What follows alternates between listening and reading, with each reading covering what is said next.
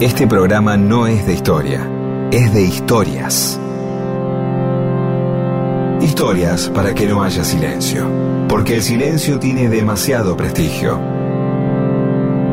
Y solo es bueno para dormir o para cuando no hay nada que decir. Mundo disperso. Historias de la vida y todo lo demás.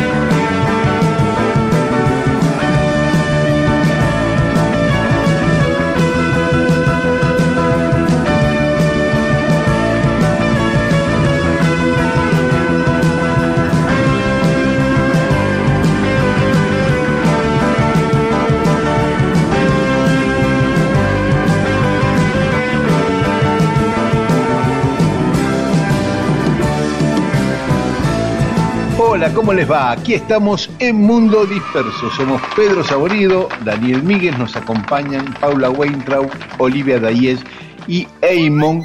Y se lo habíamos advertido, hoy es el último programa de este año de Mundo Disperso. Llegamos al programa 146 que es el número 102 en Radio Nacional, según las estadísticas oficiales, y el último de este año. Viene el Mundial, Bien. ya viene Víctor Hugo con sus relatores, relatando el Mundial Sí. todos los domingos en el horario este. Quedamos Ahí desplazados, pa- obviamente. Sí, lógicamente, lógicamente. Es como que, no, estas cosas, suspenden las clases, eh, cuando el partido dejan de trabajar, mucha gente, otras no, ¿no? En una guardia hospital, cosas así, yaciretar, este, cosas esenciales, pero los que pueden parar, paran. Y después están los renegados también, ¿no? El mundial siempre genera renegados. gente que no Hola. que se enoja, gente que se enoja por el mundial. Gente que eh, está todo, entonces hace todo lo contrario a propósito. eh. Juega Argentina en una semifinal, el tipo va a un bar y dice, "Eh, quiero ir a un bar donde no estén pasando el partido. Eh, no, y le, le habla con el mozo o, o pide turno con el psicólogo o la psicóloga ahí. ¿A qué hora? El jueves. A- a- Pero no, le dice la psicóloga. Está el partido, podemos cambiar, Quique. Podemos esperar un poco. No, Mirá, fija bien. a ver si el comportamiento de las masas va a modelar mi vida. No voy a dejar que eso ocurra. Soy distinto. Dice el tipo que ya siempre fue distinto, ¿no? Escuchaba. Fue punk, fue hippie. Es que, ah, viste, hay gente que no le gusta el fútbol normalmente, pero el mundial es un acontecimiento social al que se Y suma por- la gente que no, no ve fútbol Claro. Pierde Pero hay- aliados y aliadas. Claro, claro. Pero yo tengo un amigo que no le gusta el fútbol Sí. ni en los mundiales y llega al límite de llamarte por teléfono en la final. Por ejemplo, Argentina estaba jugando la final del Mundial de Brasil y en el medio del partido suena el, el teléfono. ¿Quién puede ser? Digo, tiene que ser alguien de otro planeta y que no sabe qué Sí, o, o alguien que se quedó sin televisor, radio ni internet y dice, contámelo, poneme el teléfono al lado de parlante. Y no. claro. Y era este, para Y- preguntarte una boludez. Digo, ah, está el partido. Ah, cierto, hoy, ju- hoy jugaba Argentina. Es para no creerlo, pues. Qué hermoso, qué hermoso. Y sí, tienen que preparar un sifón drago o una garrafa especial para meterse esos días porque te invade la información. Las bubuzuelas, todo es una bubuzuela que es mundial, todo se vuelve un gran cotillón. Pero bueno, listo, ya llegó el mundial, se paró todo y listo. Y el mundo disperso también hasta el año que viene. Sí, sí, porque el mundial ya termina para Navidad y bueno, domingo 25 de diciembre es- y ya está, no tiene sentido. Así que volveremos el año que viene si las autoridades de RTA y Radio Nacional nos habilitan un año más. Manden muchos mensajes a Radio Nacional, invadan. No, vamos a empezar a maquiar eso. Bueno, vamos, ya vamos a- al Sí, programa. vamos al programa, pero antes quería decir dos Sí. cosas. A ver. Una que el domingo pasado cumplió años María del Rosario, la hija de Oscar Eleuterio Sagaceta, 19 años cumplió, y le mandamos el beso hoy, una semana después. Y la otra cosa que me encantó, me, me- hasta me emocionó, es que se está construyendo en Avellaneda el Centro Cultural Rodolfo García. Lo están empezando a hacer. Qué hermoso. Hermosa noticia. Y en Avellaneda, justo, ¿no? Eh, sí, sí, el año que viene cuando volvamos con Mundo Disperso vamos a hacer algo especial con este centro cultural que lleva el nombre de Rodolfo y es hermoso. En Avellaneda va a estar en la Avenida Belgrano. Pero, ¿sabes qué? Ya que es el último programa del año, que Rodolfo siempre está presente en nuestros corazones y en nuestras cabezas, quería empezar este programa con Spinetti y Rodolfo juntos tocando La miel en tu ventana. Hermoso. Es que el que toca con acordeón. Claro, que claro. toca el acordeón. Exactamente, que fue su primer instrumento antes que la batería incluso. Y esto fue en un amplague de Spinetta ahí grabado en Miami por MTV. Este es un tema de almendra que no, no llegó a estar nunca en ningún lado. Este, no, no estuvo en ningún disco y ahora va a estar acá. Eh, bueno, quiero presentarles a un músico que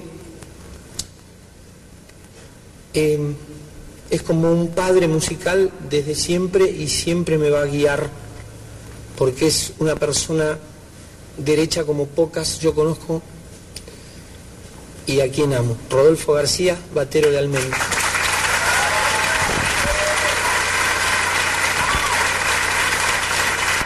Este tema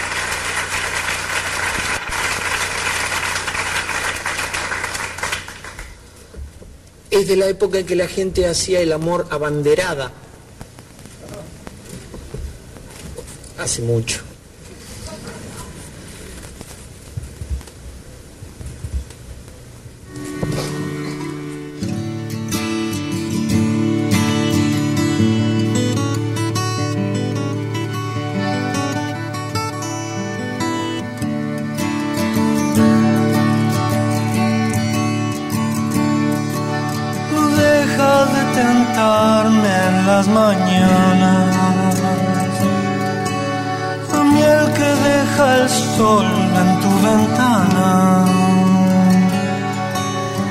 Sol no sabe dónde voy. El sol no dice yo te amo no deja de tentarme en las mañanas.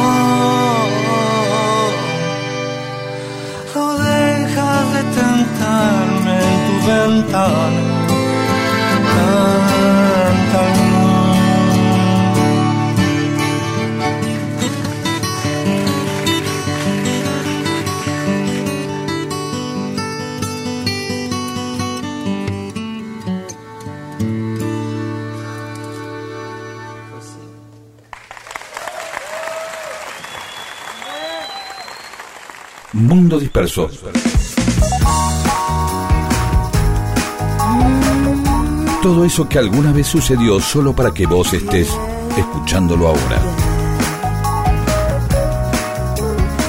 Y seguimos en Mundo Disperso.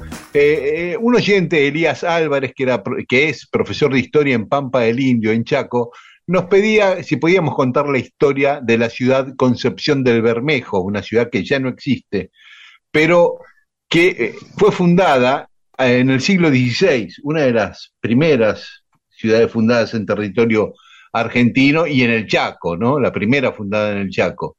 Porque mm, en Asunción tenían la necesidad de fundar una ciudad por dos razones.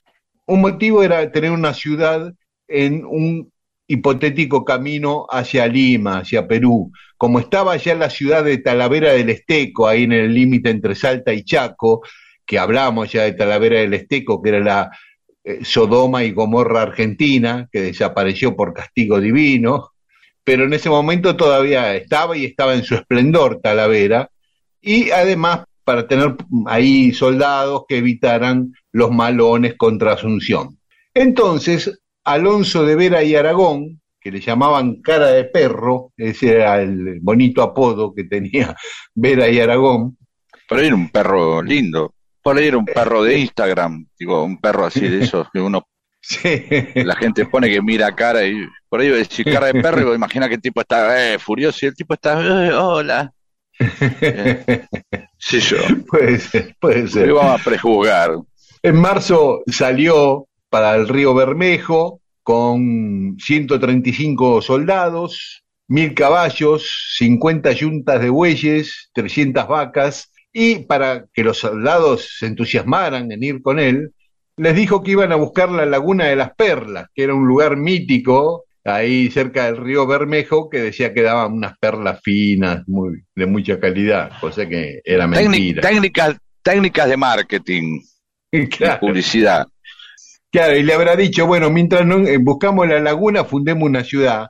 Como al pasar, Concepción del Bermejo. Es decir, tras una ilusión la excusa, que, lo que debe ser, ¿no? Pues el único tipo que sabe la verdad es él, este tipo, ¿no? El cara de perro, que por eso le ponía carita y sí, es de perla, y le ponía una carita, una carita así de perrito al costado, y dice, bueno, vamos a acompañarlo, todo entusiasmado, y dice, ¿qué tal si mientras nos hacemos una ciudad para establecernos acá, mientras nos preparamos para ir a buscar las perlas? Y todos se enganchan y terminan armando la ciudad, ¿no?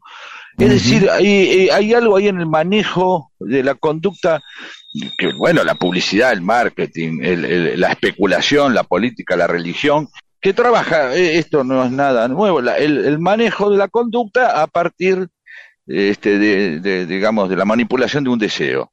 Sirve para los pibes, para dar exámenes. Bueno, si das examen tenés un premio, si compras una rifa te ganas un este, Aurora Grundy, qué sé yo, cualquier cosa. Es eso, el deseo, el deseo termina siendo a veces una trampa, ¿no? Donde hay un deseo, hay una movilidad del ser humano y a partir de ahí lo podemos manejar. Simplemente detectando su deseo. Si el tipo agarraba y le decía, eh, vamos a, un, a buscar eh, un lugar por la mística de España, el rey, dice, a mí qué me importa la mística del rey y ser héroes, qué sé yo, esos son menos.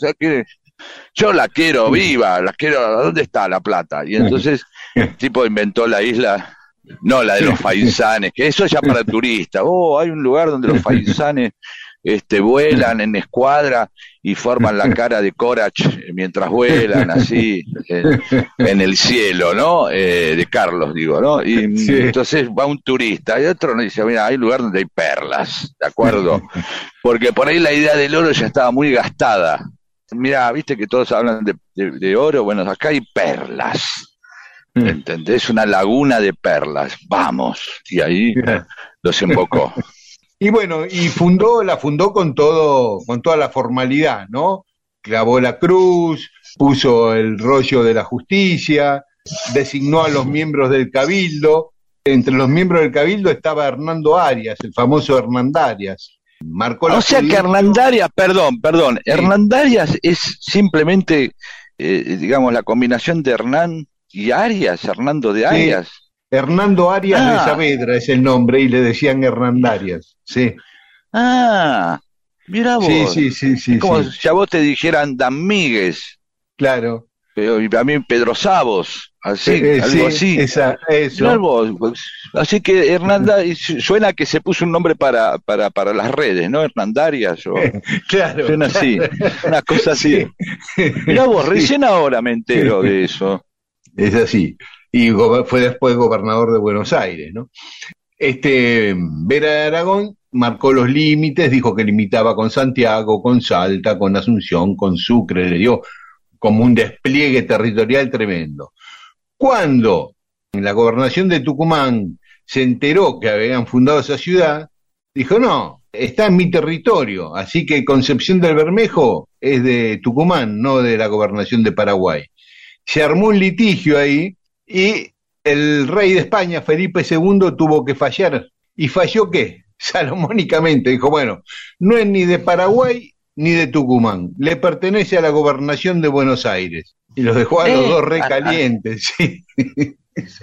le dio la ciudad a la gobernación de Buenos Aires, que en ese momento tenía tres ciudades nada más, Buenos Aires, Santa Fe y Corrientes.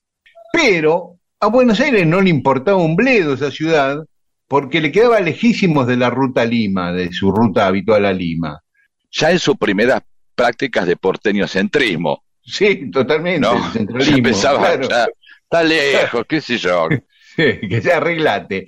Y no le mandaba guita, no le daba, mandaba gente, Sí, nada, sí. ni bola. Y Paraguay, como se lo habían sacado de la gobernación de, desde Asunción, dejaron de mandarle guita cuando se la sacaron. Y ayuda. Así que quedaron solos ahí los tipos, sin que nadie les mandara un mango y atacados por las tribus de la zona. Así que de a poco se empezaron a rajar, ¿viste? Muchos se volvían para Asunción, otros se iban para Corrientes, ¿no? Y cada vez... La idea, de la, idea de las perlas ya se había Sí, caído. ya cayó, claro. Así que la ciudad se fue despoblando hasta que quedó vacía. Lo último fue eh, determinante, fue un, un último ataque de las tribus originarias de ahí, que mataron a la mitad de la población y chao, los que quedaron ahí se rajaron. Sí, Eh, pobre, Así claro, que... que- por ahí todavía pensaban, y las perlas, y las perlas, ¿no? Eh, mientras, mientras corrían para Asunción de sí, vuelta. pero todavía las perlas. Y bueno, y la ciudad desapareció, todos se olvidaron de esa ciudad, hasta que los historiadores empezaron en el siglo XX ya a tratar de encontrarla, a ver si encontraban los restos. Y en 1943, un historiador, Alfredo Martinet, dio con los restos de, de Concepción del Bermejo. Después se encontraron más cosas en 1946 y finalmente se despejó la zona y en las excavaciones encontraron cimientos, se encontraron alfarería y un montón de cosas. Así que el lugar fue de- decretado lugar histórico nacional, ¿no? Se lo conoce como las ruinas del kilómetro 75, porque era la altura del kilómetro de una ruta que pasaba ahí cerquita. Así que bueno, esa fue la historia de la ciudad de Concepción del Bermejo. Sí, de, de- de que- una ilusión, de una ilusión. ¿no? Muchas veces uno eh, eh, ve, eh, yo que estoy recorriendo bastante la provincia de Buenos Aires y pasa y ve un matadero abandonado hecho por Salamone o, o una fábrica, hay como un castillo, por ejemplo, ahí cerca, de- saliendo de Cañuelas, a la izquierda, ahí antes de entrar en la ruta 3, hay un castillo gigantesco. ¿Y qué habrá pasado acá? Uno, bueno, también, porque uno sigue largo y uno pregunta, y se va encontrando con instalaciones, ¿no? Que ya está, listo, esta tecnología no va más, que ya no hay más, no hay más, no hay más. No la barría, algunos lugares, bueno, acá no hay más nada, listo, se van, y se van todos, ¿no? Quedan esos vestigios de, de un momento, de una ilusión, de algo que fue, ¿no? Pasa mucho también con el ferrocarril, muchas Exacto. casas, muchos pueblos que se van quedando Pueblos que abandonados. quedaron vacíos, abandonados desde que cerró el ferrocarril en la época de Menem. claro. Exactamente. Bueno, así que Concepción del Bermejo duró igual como 40 años, ¿eh? o sea que hubo chicos que nacieron. Ah, bastante. Sí, sí, sí, sí. Queda para el año que viene el barrilete de Franklin, Ah, sí, sí, por favor. para Félix. Tu amor abrió una herida porque todo lo que te hace bien siempre te hace mal. Tu amor cambió mi vida como un rayo para siempre, para lo que fue y será. Lo que fue y será. La bola sobre el piano la mañana aquella que dejamos de cantar. Llegó la muerte un día y arrasó con todo, todo, todo, todo un vendaval un fuerte vendaval. Algo de vos llega hasta mí, cae la lluvia sobre París, pero me escapé hacia otra ciudad. Y no sirvió de nada porque todo el tiempo estabas dando vueltas y más vueltas que pegué en la vida para tratar de reaccionar. Un tango al mango revoleando la cabeza como un loco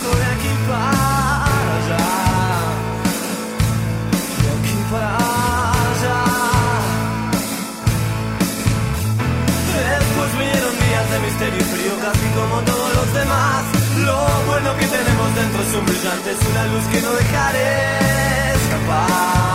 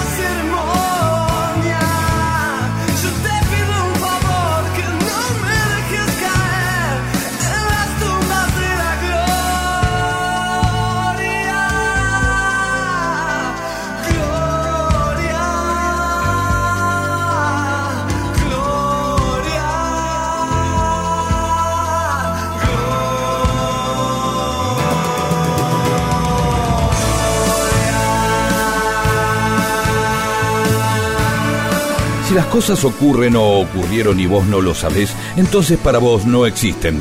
Dale existencia a la historia escuchándola. Mundo disperso, eso que existe cuando vos lo escuchás.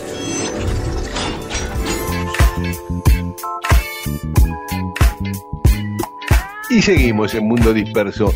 En la Argentina hay muchos fans de los Ramones, ¿no? Una banda de punk norteamericana muy famosa que dio muchísimos recitales acá en la Argentina, muchísimos en obras, el último en el estadio de River, la última vez que vino.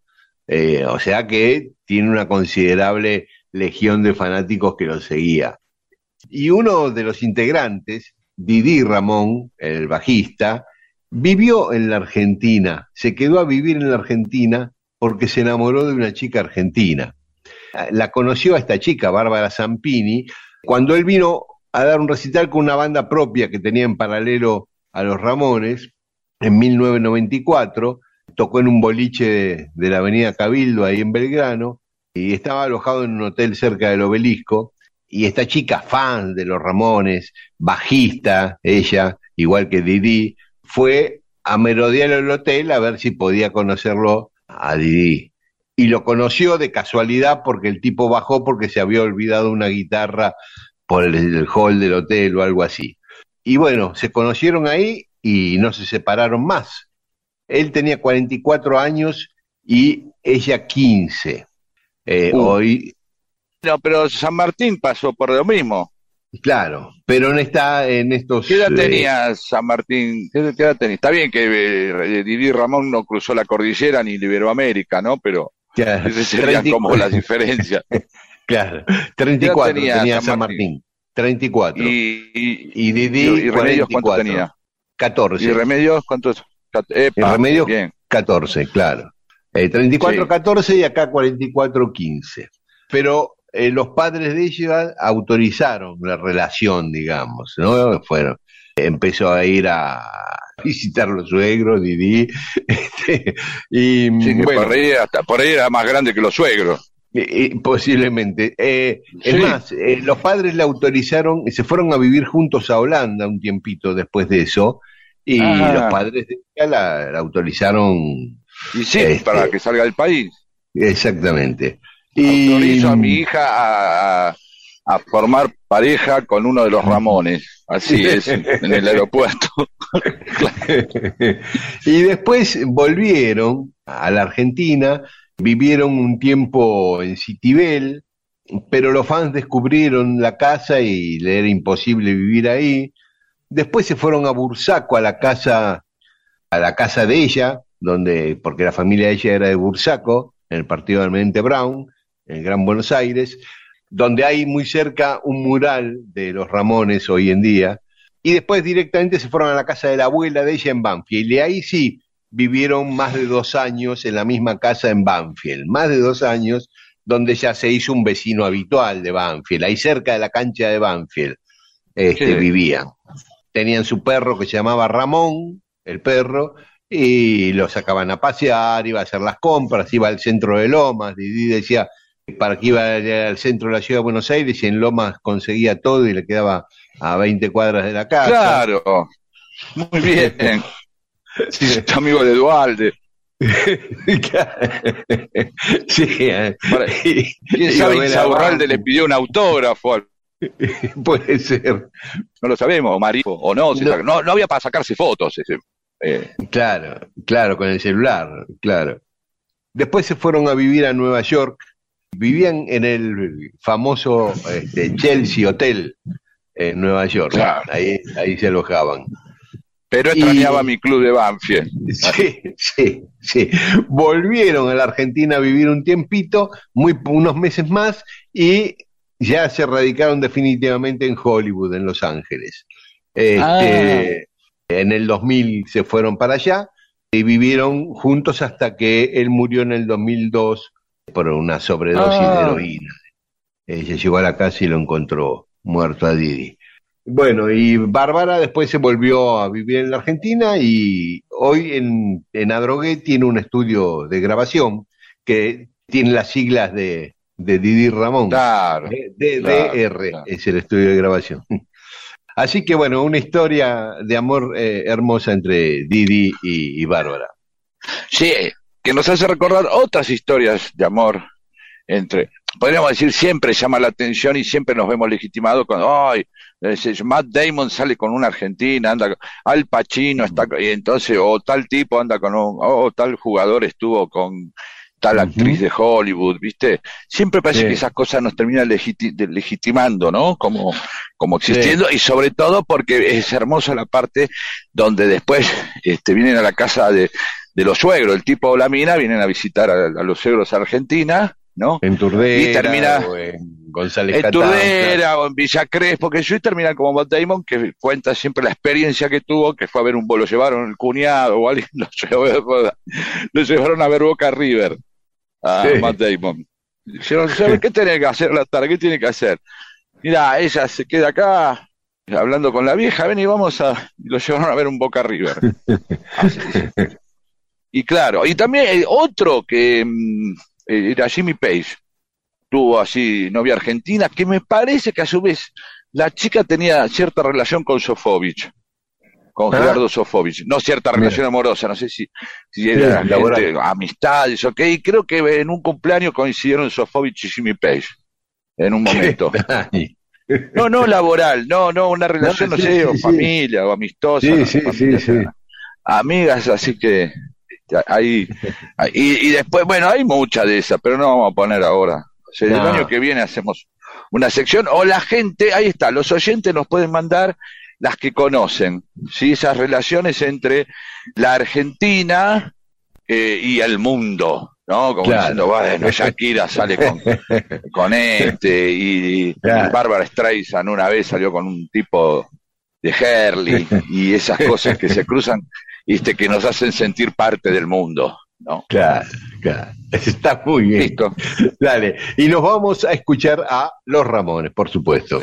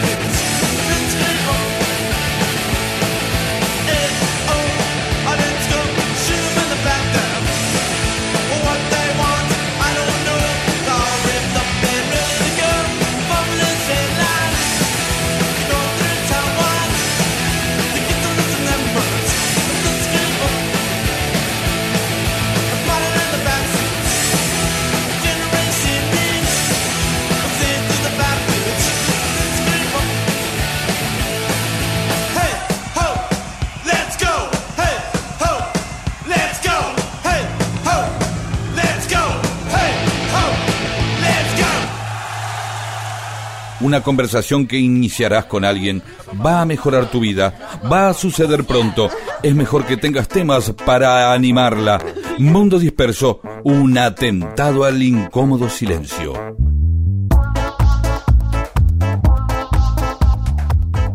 Y en Mundo Disperso tenemos mensajes de los oyentes.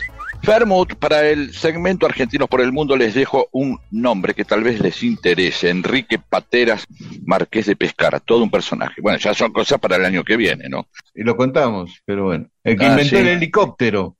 Ah, mira vos. Y yo Sí. soy de tanta la información que yo tengo que ir sacando cosas. Y tengo una capacidad, es como la- un garage de neuronas que nada, es cinco cocheras, no, no más que eso. ¿no? Tengo que, si meto esto, mañana me pongo a hablar de otra cosa y tengo que sacar, eh, qué sé yo, a Gigi Roa de mi cabeza o a con todo el respeto, digo, pero cosas, o programas de Orlando Marconi en el recuerdo para meter otra cosa, pues, si uno va sacando, no se puede acordar de todo. No, claro. Susana Barizani, son unos cracks, jejeje, contando historias. Gracias, Susana, siempre los escucho. Y que le gusta el pulpo. Muy Germán bien, Miranda, el café- Susana, bien. Está Una de las mías, sí. Se comer al monstruo ese. Germán Miranda, al café capuchino lo llaman así porque el hábito de los monjes capuchinos era, eh, los hábitos, no los hábitos de las costumbres, sino los hábitos, la ropa, ¿no? Era eh, marrón con capucha blanca. No hubo mucha imaginación. También podría ser el canoso hincha de Platense, qué sé yo. Le digan. ¿Qué cosa? Sí, Alejandro Fabri, Alejandro Fabri. claro, eh, así, ¿no?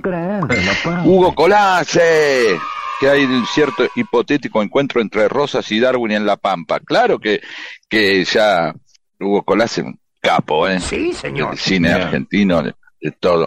Eh, sí, que hay, hay, no fue hipotético el encuentro, está, ¿eh? El de Rosas y Darwin. Lo, eh, vamos a pueden hacer encontrar grandes en nuestra, nos pueden encontrar en nuestra página de YouTube, ahí está la historia. Mirá qué Sí, bien. la contamos, claro. Bien, igual la vamos a contar de vuelta. Este, saludos, Hugo. Ana Álvarez de La Plata, el primer recital que fui a ver eh, luego de la recuperación de la democracia fue el de los Jaivas en el Polideportivo de Gimnasia de Grima de La Plata, este, y guardado las entradas. Qué lindo, ¿sí? Era muy bien para eh, los Jaivas, recontra Bolcha aparte. Bien, bien de la apertura democrática, ¿no? Claudia y Juan de Delviso, queríamos enviar un WhatsApp con un mensaje, pero nos fue imposible encontrar el número, eh, que dice que es muy lindo el programa y que no nos vayamos nunca. Difícil encontrarlo porque no tenemos WhatsApp. Eh, Facebook, Claro. Twitter o Instagram. Claro, se podría eh, volver una misión hermosa en la cual precisamente conquistan lo imposible. Es encontrar un número de WhatsApp que no existe. Y lo encuentran finalmente. Y mandan un mensaje y el mensaje le llega a Dios. O lo que sea. ¿sí? Y le contesta ese mensaje. No soy de mundo disperso, soy Dios. Y ahí, bueno, bueno, quisiera que pasen un tema de Piti Álvarez. Eh, y conseguir estacionamiento mañana en Loma de Zamora, que me cuesta, Dios. Bien. Luján Square, no se olviden de Solo estoy durmiendo. Ajá, queda para el año que viene, ahí Only Sleeping, de los, eh, se queda para el año que viene. Ya se empieza a anticipar el extrañamiento. Abrazos y viva Perón, nos dice. Fran Pelón desde Costa Rica. Casi siempre los escucho con el desayuno tradicional de acá, ya que el programa es a las 9 de la mañana. Desayuno un pinto, se llama así, pinto, que es arroz y porotos, como le dicen ustedes, con huevo frito, salchichón y por supuesto un buen café. Y nos manda la foto que se te hace agua a la boca a esta hora. Eh, claro, comer un pinto, huevo frito. Con... Chino, no me come esto. A mí me gusta todo, porotos el arroz, el arroz, los porotos, el huevo y el salchichón que por la foto no es el salchichón Tampoco. nuestro, es como, no sé, como un chorizo, como una salchicha Sí. grande, algo así. Carlos te, Baigorria. met- te metes en una pelo pincho de uvasal, hacia, para enganchar a la mañana, para ver. Pero bueno, gracias Frank, siempre nos cuenta cosas, está bien, uno se va desasanando de cómo son las costumbres Claro. en otro país. Es hermoso, Sí, claro. Este, sí. Y Carlos Baigorria nos dice que paseando por su barrio se encontró con esta casa y no con esta placa y nos manda la foto y es la casa de Roberto Ar en Lanús. Dice, me llamó la atención porque jamás había escuchado de eso del proyecto de las medias de Roberto Ar, que había puesto una fábrica para hacer medias de mujer. Me gustaría si tienen algún dato o si pueden averiguar más de esta historia y la cuenten al aire. Ay, Carlito, ya la contamos al aire, la vamos a contar de vuelta otro día, pero buscala si querés ahí en... Pero si no la contamos otro día, sí, sí, sí. Eh, gracias muchachos, saben que los escucho desde el primer programa con el Rodo. Un abrazo desde Lanús para el mundo. Gian- Gianfranco Papini nos pregunta cuándo nos vamos a pegar una vuelta por Santa Fe. Bueno, alguna vez que hagamos el programa en vivo, podemos ir a Santa Fe. Y después cada uno Sí. por su cuenta. Yo fui muchas veces a Santa Fe, me encanta. Y está muy linda Santa Fe. Y, y la parte Sí. histórica está divina. Sí. Eh, Deja Vu 72 TV. Empujar autos que no arrancan está bien, pero los pibes que sacan los autos de las calles inundadas es otra cosa. Y si eso más bravo, ¿no? Orlando Sosa. Mundo Disperso es el programa que siempre quise escuchar. Eh, Cristina, de Río Grande, excelente la relación de Perón con el Fidel y con el Che, la desconocía y la historia de las achuras también le encantó. Acá en mi ciudad hay una ETAM, hay sucursal de ETAM, ahí, no sé, en Río Grande. hay En Río Grande. ETAM. Mirá, ¿viste? Claudio Baldoni. Luego de la artera puñalada de saber que es el último programa de la temporada, les dejo tarea para las vacaciones. Leí un libro que se llama En la Patagonia, de Bruce Chatwin, un inglés que llegó a la Argentina en la década del 70 y recorrió la Patagonia haciendo una reseña de su historia desde su descubrimiento. En ese libro hay muchísimo material para próximos programas. Muy bien, gracias Claudio. Hacemos un alto acá, paramos Pedro y después seguimos con más mensajes de los oyentes. Sí,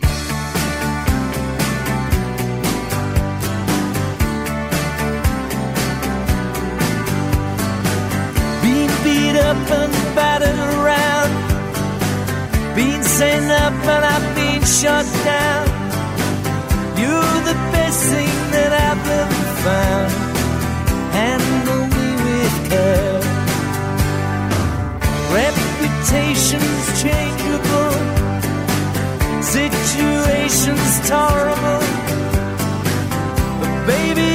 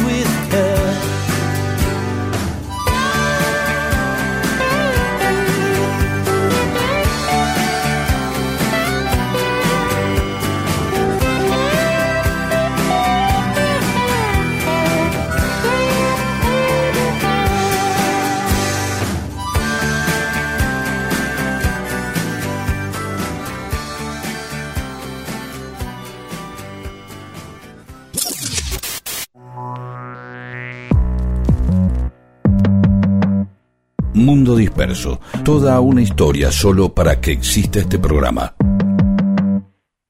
Mundo Disperso. Con Daniel Víguez y Pedro Saborido. Y en Mundo Disperso, cosas que pasaron un día como hoy, un 13 de noviembre. En 1494, España invade la isla de Tenerife. Ya venía invadiendo distintos lugares de Canarias que estaban habitadas por los guanches, que eran la- los pue- el pueblo originario de ahí. Y tuvo una notable resistencia. Le costó años a España conquistar las Islas Canarias. Recién en 1496 la- las conquista Ajá. definitivamente. Yo me acuerdo que tenía un alumno que era de Canarias y cuando los compañeros le decían español, gallego, dice, pues, nosotros fuimos conquistados como ustedes, ¿viste? Se ofendía.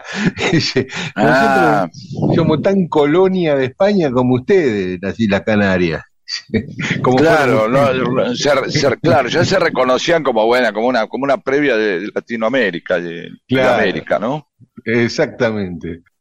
En 1553, en Londres, la reina María, conocida como Bloody Mary, eh, la Mary la sangrienta, de ahí viene el trago, ah, lo habíamos hablado alguna vez. No sabía. Sí, pero la gente sí. no se acuerda, no me acuerdo yo, por ejemplo. Hay un montón de oyentes que son como yo, no se acuerdan. ¿Entendés? Entonces es un buen dato, digamos. No hace falta que uno tome siempre la idea del que se acuerda, sino el que no se acuerda. Y el que se acuerda, qué buena memoria que tiene, ¿no? Se decepcionará un poco, pero bueno. Pero eh, este, lo que me gusta de esto es la idea de cómo con el tiempo algo que es una, una mina que asesina gente, este, destroza opositores, se vuelve una broma, ¿no? Pongámosles, como es rojo el trago, le ponemos Bloody Mary, ¿no? Claro. que en, en homenaje a una déspota eh, asesina, ¿no? Tal cual. Y ese día, justamente, el 13 de noviembre de 1553, mandó a la horca a, cinco personas, entre ellas al arzobispo de Canterbury, Thomas Cranmer. Incluso a Lady Jane Grey, que había sido una reina por un periodo muy corto, y María la, la derrocó. O sea que entre los reyes también estaba en disputa el reino y, y se volteaban, ¿no? Se derrocaban. Porque acá era, ella era católica, Bloody Mary, y los otros querían volver a, a imponer el protestantismo en, en el reino. En 1841, James Brain, que era un médico en Inglaterra, empieza a trabajar sobre el hipnotismo. No es que lo, no es el primer experimento, pero el tipo ya lo lleva a otro nivel, eh, hipnotiza personas haciéndole, moviéndole un objeto eh, adelante de los ojos. Sí, el Y- clásico reloj que dice observe Sí. esto, ¿no? El molinete. Sí. Y Sí. que, que eso quedó como, digamos, como, la idea básica de hipnotizar a alguien es hacer duérmase, ¿no? Que es lo que vimos después en los dibujitos, en las series y todas las porquerías que, que donde uno se van divulgando este tipo de cosas. Eh. Pero es interesante ahí cuando un médico, cuando eh, la parte de hipnosis es tomada, que generalmente uno la ve relacionada con un espectáculo circense, eh, la, la ve este, en manos de tipos que han terminado la universidad, de científicos, que también pueden ser unos chanta o no, pero ¿se entiende a lo que voy? Claro, claro, bueno. o sea, ahí, eh, ahí conmueve de otra manera. Entonces, ya es un médico 1841, ojo, y entonces está en ese territorio entre la superstición, el, el espectáculo de feria y la ciencia. Se mezcla ahí Claro. todo. Entonces, hasta que de pronto vos decís, bueno, no creo nada, y te cruzás con alguien, como me ha pasado a mí, y dices, no, yo una vez fui a un espectáculo de Tusamo, o el hijo de Tusamo, no sé quién, y me hipnotizó. Me dormí y me bajé los lompas, no sé qué hizo, en delante del público. Me gustaría saber si alguna oyente, oyente, no importa si creen o no, le pasó, fue a algo a ver y lo hipnotizaron, ¿no? Fue, eh, ya sea en un espectáculo o con un médico. Claro. Me gustaría. Sí, bueno, eh, sí, sí, o al psicólogo. No, ahora ya los psicólogos no hipnotizan, pero los primeros No lo sé. de la psicología, digo, ¿viste? Pero por eso no lo sé, soy ignorante. Como tenemos muchos psicólogos que nos escuchan y psicólogas, eh, y mucha gente en general con experiencia en la vida y totalmente desinhibida a la hora de tener que contar y compartir una experiencia, me gustaría que lo hagan. ¿sí? Ojalá. Sí. Y Sí, si año pasamos. Sí. que viene, no, y el, el año Y, que viene claro. compilamos a todos los hipnotizados. Ah, sí, bueno, no importa, lo comparten entre ustedes, cierto que este es el último programa, me había olvidado. Este, pero le vamos a hacer creer a la gente que no. Los vamos a Claro, hipnotizar no, para que, sí, para que sigan así creyendo que escuchan Mundo Disperso. ¿sí? Claro. Y también así vamos a hipnotizar a Ponle Sica y a Rosario Lufrano también, para que el año que viene estemos. Claro. Y un día como hoy, de 1969, John Lennon compró una isla, la isla Dorinish, frente a Irlanda, y parece que se la prestó a un grupo de hippies que querían armar una comunidad ahí. Él fue una sola vez, un fin de semana, en toda su vida fue una sola vez a esa isla. Y después no sabemos qué pasó con la comunidad, porque después Yoko la vendió en 1984 la isla. Y hoy no sabemos en manos de quién está, podemos averiguarlo. Pero bueno, es una de- debe tener el valor de que fue de Lennon. Sí, sí, sí. Tiene que ser más Este, cara, como Seguramente. Ringo Starr tenía esta isla en el Tigre y sale más, sí, sí. sí, sí. sale más. Sí. Aparte ahí en Irlanda se la conoce como la isla Beatle. No se han destacado por su ori- originalidad para nombrarla, pero bueno, estamos podrían poner un poquito más de onda.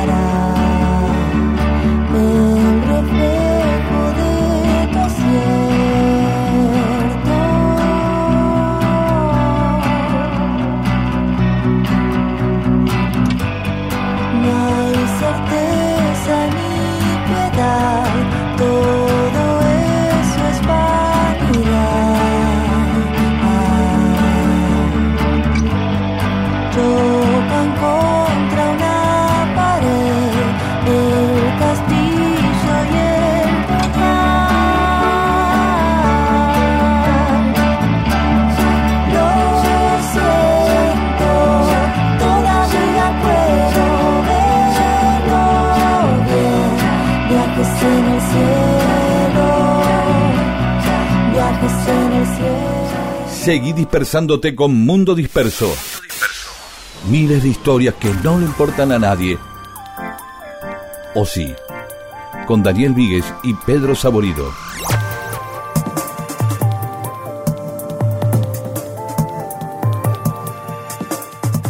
Y en Mundo Disperso teníamos para recordar más cosas que pasaron un 13 de noviembre.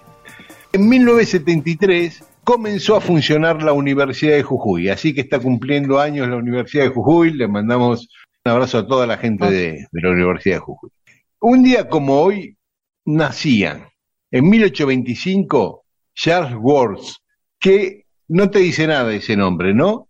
No, A mí tampoco, pero cuando empecé a averiguar quién era, fue un diseñador de moda británico, pero fue el primero que impuso una marca.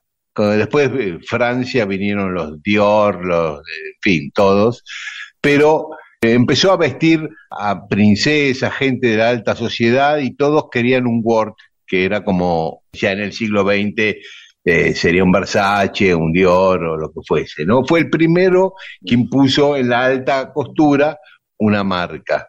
una marca que no llegó hasta nuestros días, porque si no, no la sabríamos.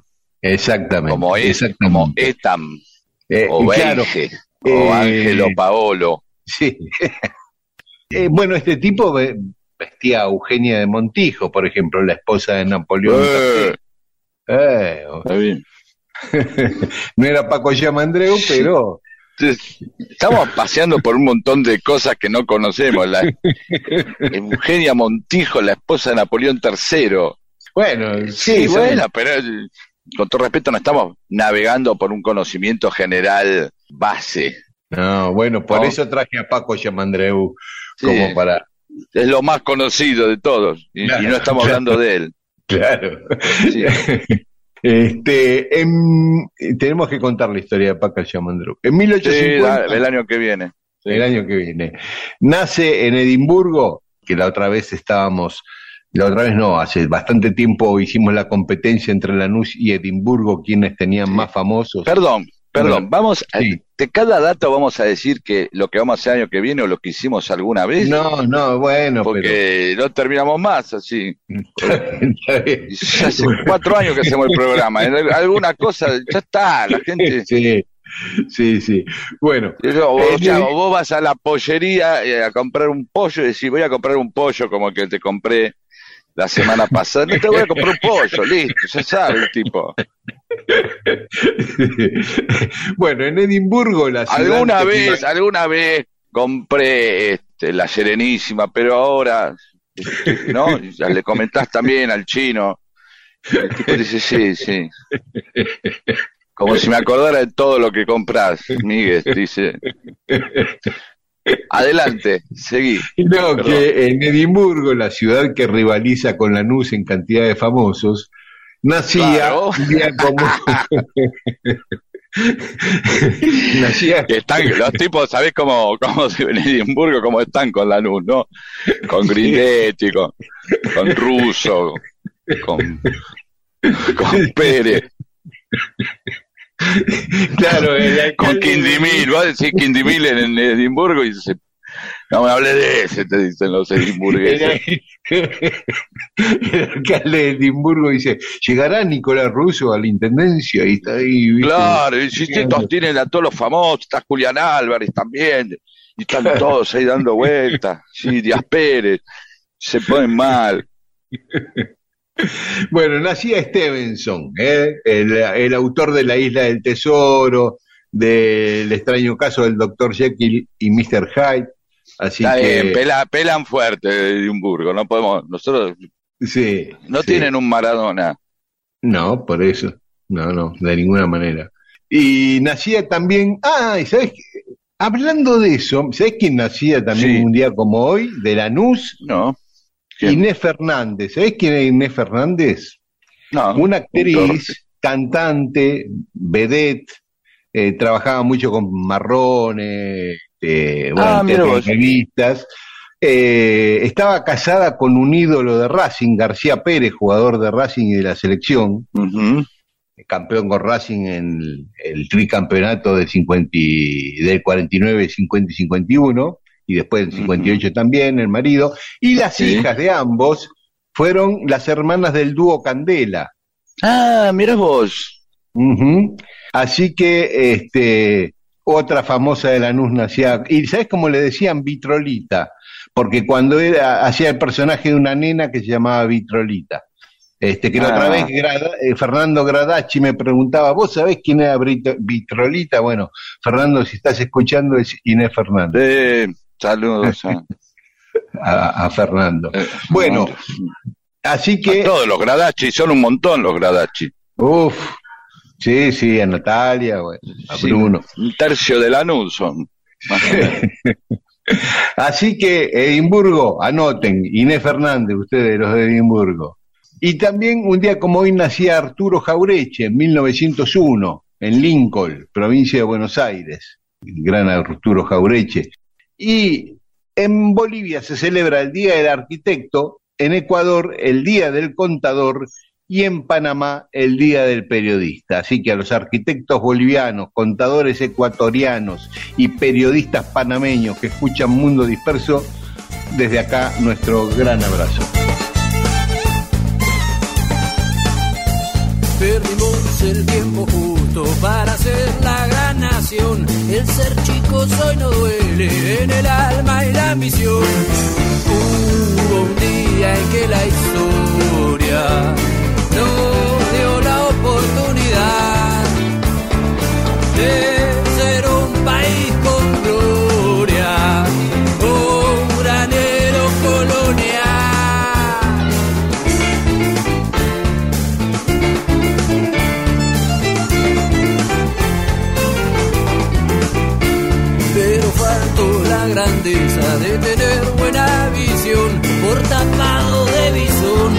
perfume de París.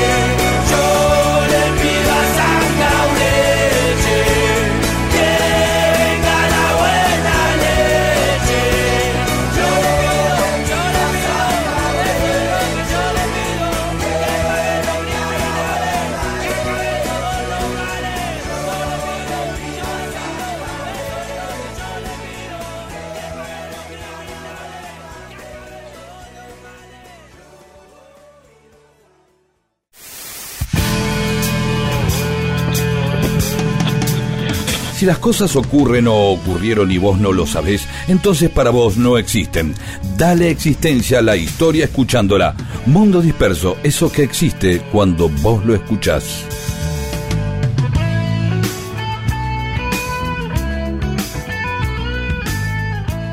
Y seguimos en Mundo Disperso, Pedro.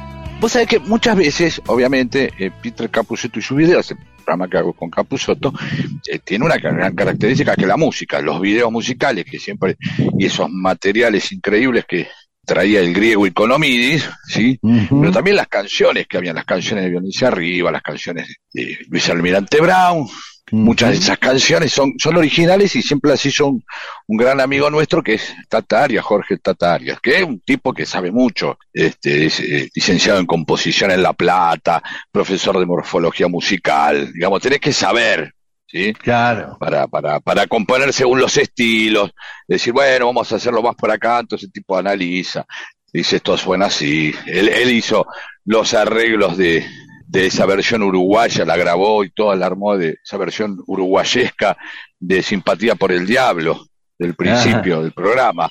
Y vos sabés que labura también el, que el mismo Spinetta cuando escuchaba las canciones de Luis Almirante Brown, que le encantaba, se- divertía mucho el flaco, este decía, che, y este, el Tata ese, el loco, eh, el músico, el Tata, tremendo porque me saca todas las bajadas, los shakes, los acordes que hago yo, viste, estaba enloquecido, viste. Eh, bueno, y ahora eh, justo también eh, eh, quería presentar uno de los trabajos que lo hizo con otro amigo también mío, con Claudio Abraham, sí, que es un gran músico que durante años ha, ha- ha transitado el rock, el jazz, la fusión, el folclore, y que eh, eh, juntos están armando un proyecto que se llama Tres Tipos Audaces, que es un homenaje de Claudio Abraham, sobre todo a eh, Lito Nevia, al Flaco Espineta y a Charlie García. Son, que son Ah. tres grandes compositores que marcaron a, a una generación, a la tuya, a la nuestra, ¿no? Por ahí como esa. Y a la siguiente, digo, Charlie sigue totalmente vigente con los pibes. Por supuesto, y eh, hicieron este proyecto, eh, Tres Tipos Audaces, que son composiciones de ellos, y entonces acá hay una de Claudio Abraham, ¿sí? una versión que hacen de relojes de plastilina. Uy, qué bueno, reloj de plastilina, uno de los temas que más me gusta de Charlie. Sí, Hermoso. acá es con arreglos eh, de- de- del Tata Arias y de Claudio Abraham, mezclado, masterizado, grabado por el Tata Arias, y que, que realmente es una versión hermosa, ¿eh? es un, un tema y un, un cover hermoso de Charlie García. Vamos a escucharlo. Por lo favor. tenemos, ah, eso te iba a decir, lo tenemos ahí lo- para ponerlo ya. Bárbaro.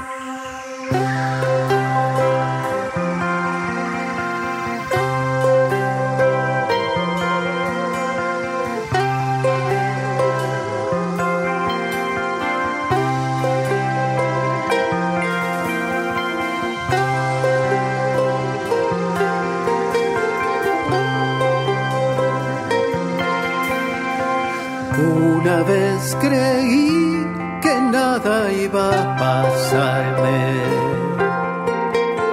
Una vez pensé que nadie iba a matarme. El tiempo pasó entre rayuelas y cometas, entre un amor y bicicletas. Y aunque estuviera solo, sabía jugar. Quisiera llorar.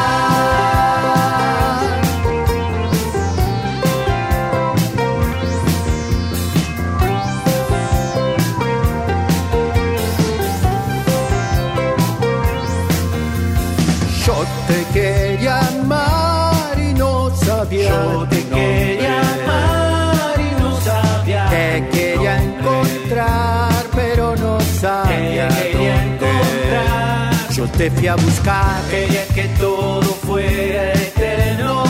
Se fue el amor, llegó el invierno. Y anduve tiritando en cualquier lugar. Y solo pude llorar.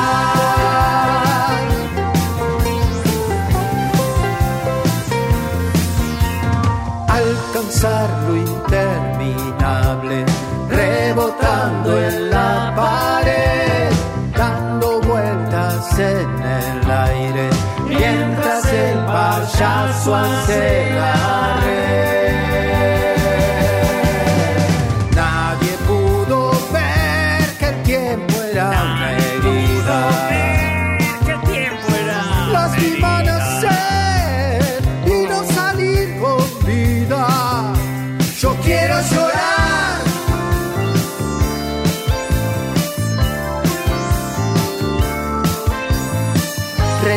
plastilina, no existes más. Ya no te puedo esperar.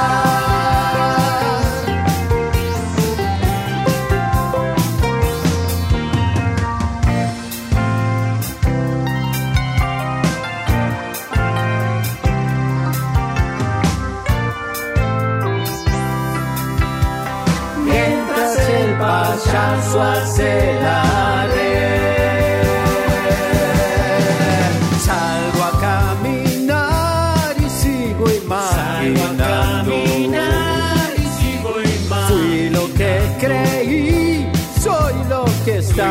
No quiero llorar, no quiero estar envuelto en penas, siempre arrastrando estas cadenas.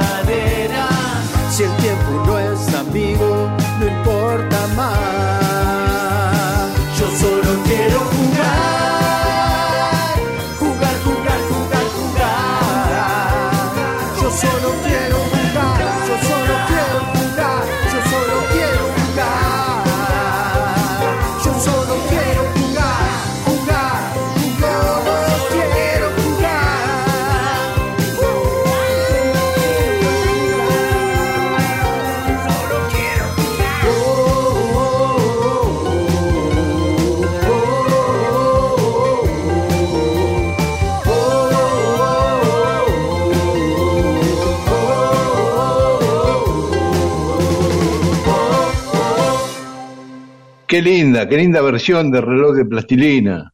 Muy Bien, bueno. así que también Claudio Abraham va a estar el martes 15 de noviembre a las 19 en el Teatro Roma, en Avellaneda, presentando Avellaneda El Sur de la Esperanza con el escritor Horacio Ramos, eh, milongas, candombes, de todo, ¿eh? Tiene eso, música urbana, ciudadana, para escuchar y aparte pronto este disco, Tres Tipos Audaces, que hizo con Jorge Tatarias, el autor de todas las músicas de Peter Capusotto y sus videos. Y eh, así que si quieren eh, escuchar más de Claudio Abraham, lo pueden hacer en YouTube o SoundCloud, ¿sí? Ujú. Claudio Abraham, Abraham con H A E I M al final, Claudio Abraham, ¿sí? Buenísimo. Para fiestas, cumpleaños, encuentros en la puerta del colegio y en cualquier ocasión en la que hay que comunicarse con otra persona, existe Mundo Disperso, el programa que provee historias que unen a la gente y la hacen más buena, porque se comunican entre sí. Y ahí charlan y se hacen amigas. Esto es Mundo Disperso, Mundo Disperso con Daniel Víguez y Pedro Saborido. Y en Mundo Disperso seguimos con mensajes de los oyentes. Adrián Iglesias, muy buena la historia del encuentro. Perón y el Che, dos potencias se saludan. Es cinematográfico. Lo mismo que Dylan y los Beatles. Sí, chicos, ¿por qué eh, los amo tanto? Eh, bueno, ahí acá se va en unos elogios. eh, interesantes. Bueno, y a propósito de, de esa historia, dice, em, habla del general en el exilio en España. Y que nos fijemos en la película Traco. Dos perejiles tienen que rescatar las joyas de Evita robándolas en una joyería de Madrid. No sé si es pura ficción, pero es interesante. Viva Perón. No sabía de esta Mira. película, ¿vos? No, no, no. Quizás No, tienen pero- algo, por ahí hay un pedazo de esa historia que es real, ¿no? Eh, que puede ser Mm. las joyas que Sí. existen o que, eh, ¿no? Pero bueno, pero tienen una carga, no es que se afana cualquier joya, sino la joya de Perón, ¿no? Sí. Tienen una carga, si es que, si es que existían o no, ¿no? Fernando Raluy, hablando de lo que decía Pedro sobre la mañana o la tarde, cuando se dice buen día o buenas tardes, yo debería estar pensando ya en almorzar. Y sin embargo me hice unos mates, porque me gusta escucharlo tomando mate. Que venga alguien a decirme que no es hora para mate si tiene agallas, dice. Por supuesto, es la, la hora es la, uno determina la soberanía de la costumbre. Hay dos fases. Uno vive en comunidad, entonces comparte cosas como, por ejemplo, no sé, comer, eh, cenar, saludarse. qué sé yo. Y después son las otras que son de absoluta soberanía personal. Claro. O sea, ¿qué es esto?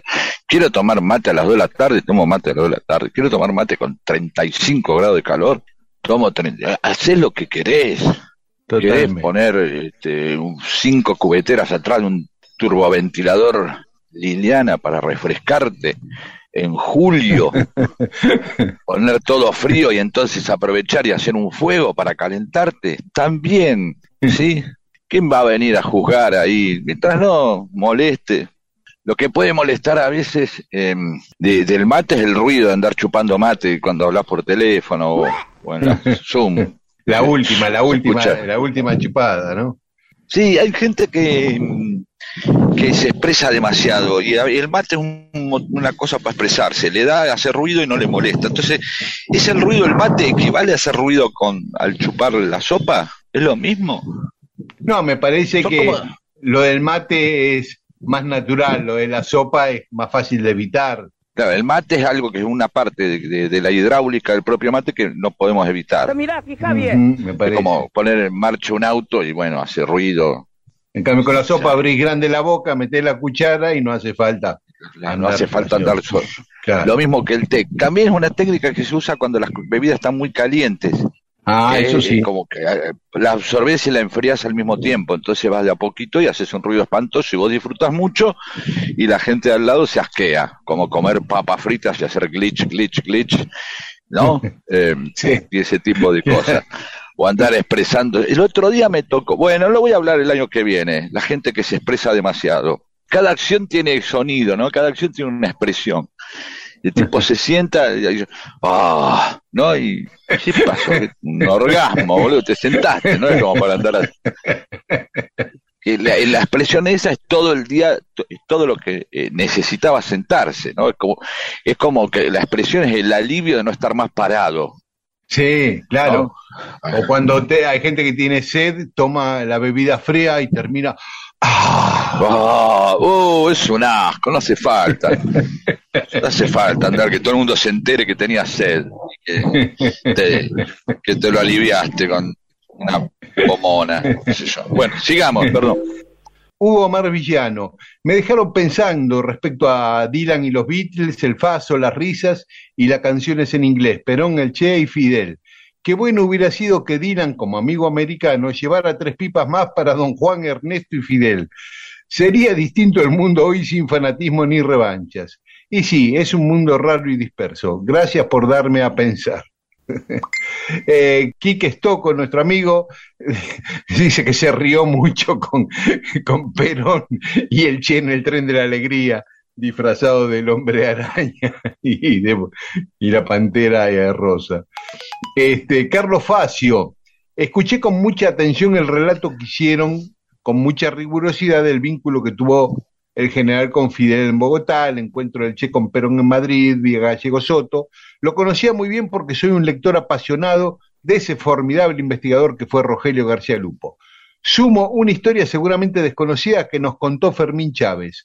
Dijo que estando en Puerta de Hierro, después de una discusión doméstica entre el general e Isabel, Isabel se fue a, a un departamento que tenía en el centro de Madrid. Y ahí es cuando interviene López Rega y logra que Isabel retorne a Puerta de Hierro. Y según Fermín, a partir de ahí la figura de López Rega empezó a crecer en el entorno de Perón. Bueno, la historia también tiene esos pequeños, esos- esas puertas, esas sendijas. Claro, de la vida cotidiana que se mete, claro, seguro. Muchas veces, viste, en nuestras historias la vida cotidiana incide en la política. Por supuesto. Ahora vamos a hablar de Borges y las achuras, ¿sí? Pecanizares. Dice, habría que promover el monumento al, al Liberto Gonzaga, que es el chef que llevó a las achuras de ser comida de esclavo a ser una comida calificada. Muriel Monteverde dice que tuvo el práctico argentino, el manual de cocina de este amigo Gonzaga. E Ignacio Cantaro dice que Mal Davis, en su autobiografía, también dice que los chinchulines eran comidas de esclavo. Mira vos las coincidencias. Bueno, Guillermo de Mendoza, hablando de achuras, cuando era chico acá en Mendoza solía pasar un tipo en una moto Puma 98 con un carrito. Y en el carrito llevaba achuras y carnes. Y se le decía, ahí viene el achurero. Este, y bueno, los- la cantidad de gatitos que salían a su encuentro era increíble. Y Silvia de Temperley dice, buenísimo el relato del ascenso de las mollejas a la cocina top. Y sobre eh, este, que es el último programa, Laura Aliaga quiere encadenarse a la entrada de Maipú 555 en Radio Nacional. Bueno, vas a lograr solamente eso, encadenarte. Y Fermut dice, nota para Alejandro Ponle Sica. Si Daniel y Pedro no vuelven prontamente, eh, la próxima vez nos vamos a bailar con la música de Rafael P. Sarmiento y su remera de Superman. Que quede claro, Ponle Sica. Sí, sí, vamos a ver. Y Mariana, por más mundo disperso, por mi parte los prefiero, pero entiendo que no debo ser la mayoría, así que los espero a la vuelta del Mundial y todos contentos. ¿Sí? Muy bien. Ana María Herrera, ya siento nostalgia por la ausencia, pero también emoción por el reencuentro. Fran Pelón vuelve para decirnos, van a hacer mucha falta estos meses. Bueno, gracias. Yolanda Belli, espero que sean unas lindas vacaciones y que en el 2023 volvamos a ser felices. Necesitamos de la alegría y el conocimiento. Y Rubén Lobo dice, no nos abandonen por el Mundial, no, Dios, llévame a mí a Qatar. No, Jesús de la Ferrer, llévame a mí, por favor. Bien, y en este último programa saludamos a Sergio Páez, a Marina Susana Cuadri de Flores y a Regina o Regina Campos. Y también a Cecilia Batilana, a Mónica Maimainti y a Patricia y Germán. Gracias a todas y a todos. Un saludo. Oh sí,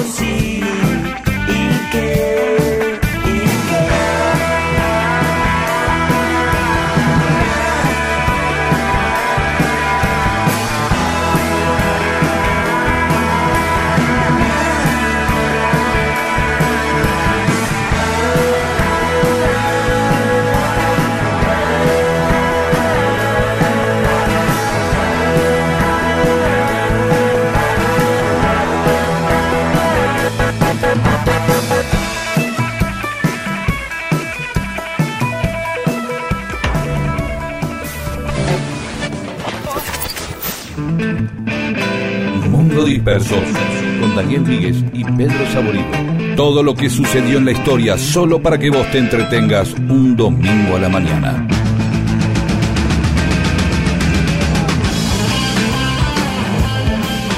Y ahora sí, el último tramo de Mundo Disperso del 2022. Nos despedimos hasta el año que viene y como nos despedimos porque se viene el Mundial, estaba bueno hablar un poco de las canciones del Mundial. ¿Sabes cuándo fue el primer tema oficial de un Mundial? No. En Chile en 1962. Antes no había canciones de los mundiales. Recién en la Copa Mundial de Chile eh, hay un tema oficial que lo cantan los Ramblers y que se llamó El Rock del Mundial. A ver, escuchemos un, un poquito.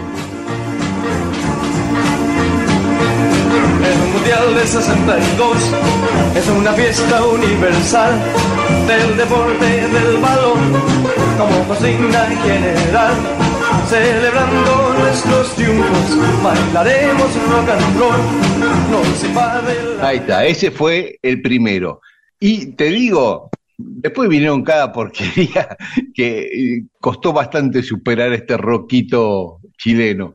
Porque en el 66 se presentó una mascota, que era un leoncito, la primera vez que había una mascota del Mundial, y la canción giraba en torno a ese personaje, una canción horrible que no vale la pena poner. En México 70 era también una ranchera, pero con la letra que decía Mundial México 70, no, nada.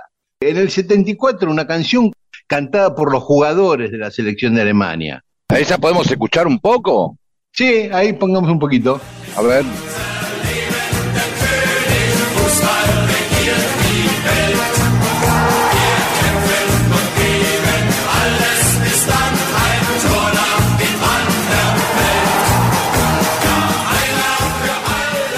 Que está mal. Después vino la del Mundial 78, que era y la compuso Ennio Morricone, esa canción. ¿Sabías? Sí, por supuesto. Ah, Eh, Gran Y- compositor de muchísimas películas. claro. Sí. Eh, de Cinema Paradiso, entre otras. Después en el Mundial 82 era una especie de pasodoble cantado por Plácido Domingo. En el 86 también un tema que no pasó, no quedó en la historia. En el 90, por supuesto, creo que el himno de todos los mundiales, ¿no? Una estate italiana, esa canción que la vamos a dejar porque nos vamos a ir con una estate italiana porque es la canción que simboliza todos los mundiales. Por lo menos la que más máquina le dejaron como para que te perfore el cerebro y se quede agarrada de las neuronas.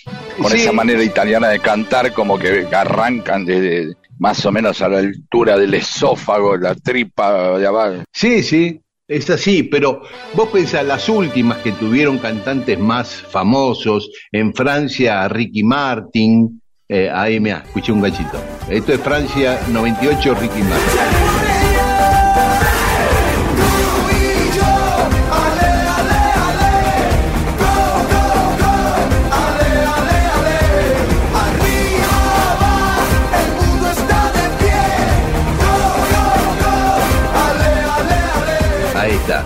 Después, en Corea, Japón del 2002 también un tema que no horrible. En el 2006 también, viste, no, no quedaron. Después, recién en el 2010 apareció Shakira con el Waka Waka en Sudáfrica, que tuvo cierto éxito. Ahí la escuchamos. Claro, es verdad. Ahí está. Ahora vamos por todo, te acompaña la certeza, mira, mira, sangalegua, porque esto es África. Samina, mira, eh, eh, waka, waka, samina, mira, sangalegua, porque esto es África. Ese tema quedó un poco en la memoria. Incluso el de Brasil 2014, que canta un Pitbull con Jennifer López, canta Jennifer López, de la de Brasil, en vez de cantar un brasileño, tampoco quedó. Y esta de Qatar también es flojita. ¿Estás de acuerdo en elegir una estatua italiana o, o te gustó No, pero a nadie más? le importa. ¿Estás de acuerdo vos? No, está Ya bien, está. ¿no? Porque no te voy a podemos poner Waka. estamos terminando el programa. Ya está, hay que terminar el programa. Sí. No, no, pero tenés opciones. Tenés la copa, eh, mirá, eh, en la terna tenés la Copa de la Vida de Ricky Martin, Guaca Guaca No, de Jack- Ya está, en esa forma Sí. de que arrancan de abajo, que parece que están desgarrando la cuerina de un sofá. Ay, Vamos, sí, escuchemos. hay una chica también, eh, son un dúo. Sí, Gianna, sí. Gianna Nannini y Eduardo Benato, una estate italiana. Chau, hasta el año que viene, disfruten lo que puedan, pasen lindas fiestas y nos encontraremos con mucha esperanza el año que viene. Forse non sarà una canzone a cambiare le regole del gioco,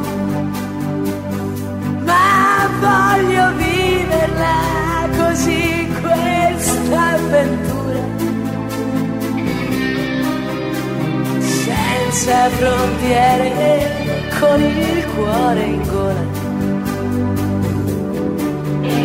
e il mondo in una giostra di colori. E il vento accarezza le bandiere. Arriva un brivido e ti trascina via. E sciogli in un abbraccio la follia. Notti magiche,